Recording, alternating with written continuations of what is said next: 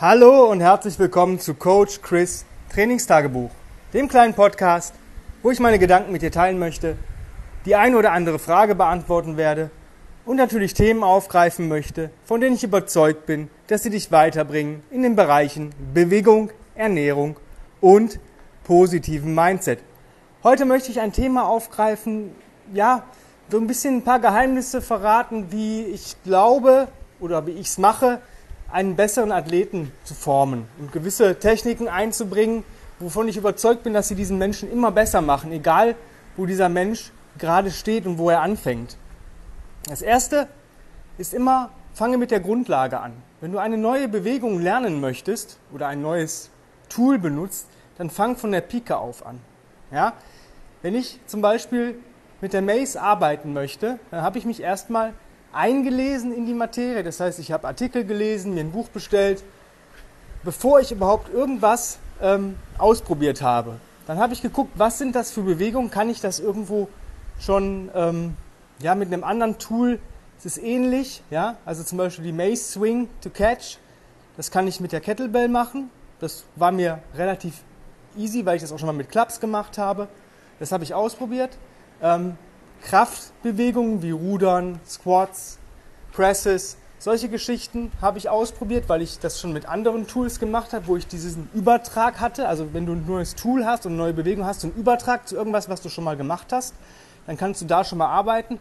Aber alles, was in die Dynamik ging, 360, Can 2, One-Hand Swing mit der Mace, no way. Das habe ich mir selber nicht zugetraut und dann habe ich mir einfach ähm, ein Personal Training und einen Workshop gebucht.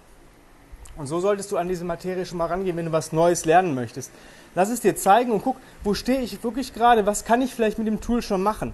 Ja, das ist ähm, so ein bisschen schwierig, wenn man gerade vielleicht euphorisch ist und sagt, boah, ich will unbedingt mit der Kettlebell trainieren oder ich will unbedingt mit der Langhantel trainieren. Und ähm, ja, aber was kannst du vielleicht schon übertragen? Wie kannst du schon mal mit dem Tool so ein bisschen konform werden? Das heißt, wie fühlt sich das vielleicht an? Auch neue Bewegungen. Ja, wenn ich zum Beispiel weiß, ich habe das und das schon mal gemacht, eine Liegestützvariante zum Beispiel, langsam rantasten, wenn du schon mal Liegestütz kannst. Wenn du noch keine, keinen normalen Liegestütz kannst, wie willst du dann zum Beispiel einen Handstand-Liegestütz machen? Ja, oder wenn du nicht in den Handstand kommst, wie willst du einen Handstand-Liegestütz machen? Ja, das heißt wirklich von der Pike auf. Und es gibt so viele gute Lehrer, Bücher ähm, und Material auf der Welt, was gar nicht mal so teuer ist. Und ich sag mal, wenn du mal so eine, ja, so eine, so eine Session, gerade Kettlebell, einfach so ein Kettlebell-Paket, wo du alle Techniken lernst, ja, das ist nun mal eine Investition, aber rechnen das mal auf ja, sechs Monate, dann sind das im Monat ähm, um die 100 Euro für eine super mit Trainingsplan und so weiter. Ja, lohnt sich. Ja. Die nächste Sache ist, wenn du Bewegungen ausführst, egal ähm, wann und wie, versuch die möglichst schön und langsam zu machen. Tim sagt immer, make it smooth. Ja, ähm, so sanft aussehen lassen. Ja, auch wenn es eine harte Bewegung ist. Man muss nicht schreien, grunzen, kotzen beim Training oder bei Bewegung, sondern man muss sich einfach wohl dabei fühlen. Und das ist eigentlich so ja, das Geheimnis, ähm, was ich mit vielen Leuten mache. Ich lasse die sehr, sehr oft Slow-Motion-Bewegungen machen. Gerade in den Resets, Slow-Motion Segmental Rolling, Slow-Motion Rocking, Slow-Motion Frog Rolls, solche Geschichten. Slow-Motion Hindu Squats, Hindu Push-Ups. Einfach mal die Bewegung wirklich runterbrechen. Und dann sieht man nämlich, dass viele äh, Menschen, jeder, hat an irgendeinem Punkt einer Bewegung ein Problem. Da ist es nämlich dieser Punkt, wo es für diesen Menschen anstrengend ist. Und das kann ähm, bei jedem Menschen unterschiedlich sein.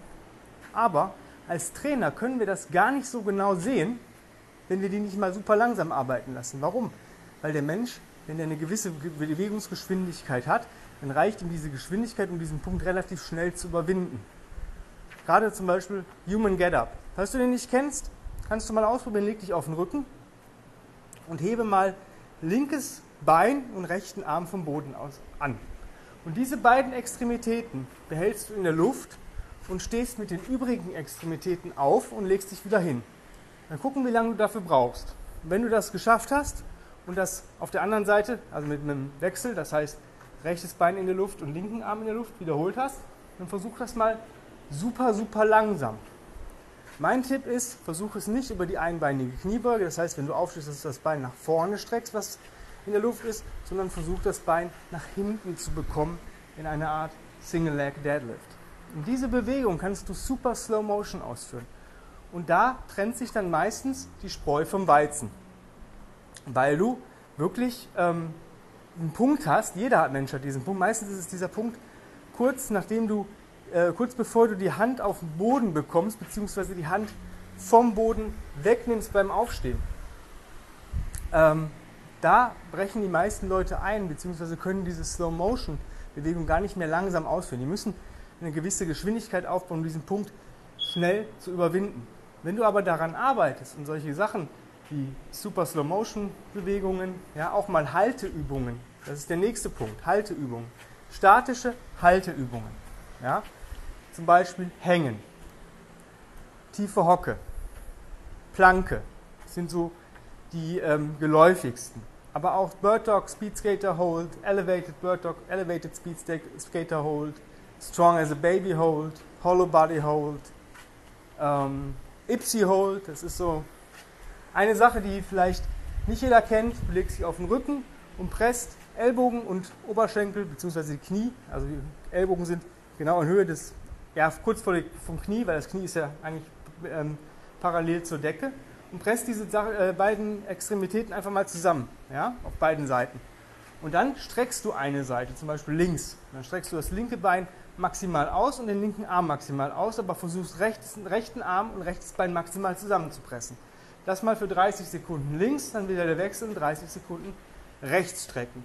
Und dann wirst du schon merken, wie deine Kernmuskulatur, also der Chor, ackern muss. Und das ist eine ziemlich geile Übung, insbesondere für die Leute, die ähm, eine Pistol können möchten. So der Pistol, ja, so ein Movement Prep für die, für die Pistol, für die einbeinige Kniebeuge. Kannst du mal versuchen, wenn du da nicht so ganz gut bist, mach das mal 15 bis 30 Sekunden pro Seite vor jeder Wiederholung oder vor jedem Satz deiner Pistols. Du wirst erstaunt sein. Dasselbe, Strong as a Baby Hold. Leute möchten immer ziemlich viel Gewicht bewegen beim Kreuzheben und da ist immer das Problem, dass irgendwann der Körper zu viel Workload hat und dann entsteht eigentlich die Verletzung. Der Strong as a Baby Hold ist eine ziemlich geile Sache, weil du nach oder am Tag danach denselben Muskelkater hast, dieselben Muskelgruppen belastet hast, wie nach dem Kreuzheben, aber gar kein Gewicht benutzt hast. Das heißt, du legst dich auf den Bauch und ziehst jetzt die Beine maximal an. Das heißt, du winkelst die Unterschenkel an, versuchst mit deinen Fersen dein Gesäß ähm, zu berühren. Dabei heben sich auch die Oberschenkel ab. Gleichzeitig hebst du den Oberkörper an und ziehst deine Arme wie ein W nach hinten. Und diese Spannung, das heißt, du presst die Schulterblätter dabei zusammen, diese Spannung hältst du einfach mal. Und das mal immer so für eine Minute. Kann man ziemlich geil mit einem ähm, Hollow Body Hold kombinieren oder mit anderen Halteübungen. Mit dem Hängen ist es ziemlich cool, weil du dann den oberen Rücken noch mehr in die äh, Mitleidenschaft ziehst. Ähm, das sind so Geschichten, die Athleten einfach besser machen. Also kurz zusammengefasst nochmal, auf jeden Fall von der Pike auf alles lernen, anfangen. Zweite Sache, wirklich mal auch Bewegungen super langsam ausführen, auch mal mit geringeren Gewichten in dem Bereich natürlich mal arbeiten. Und dann Halteübungen.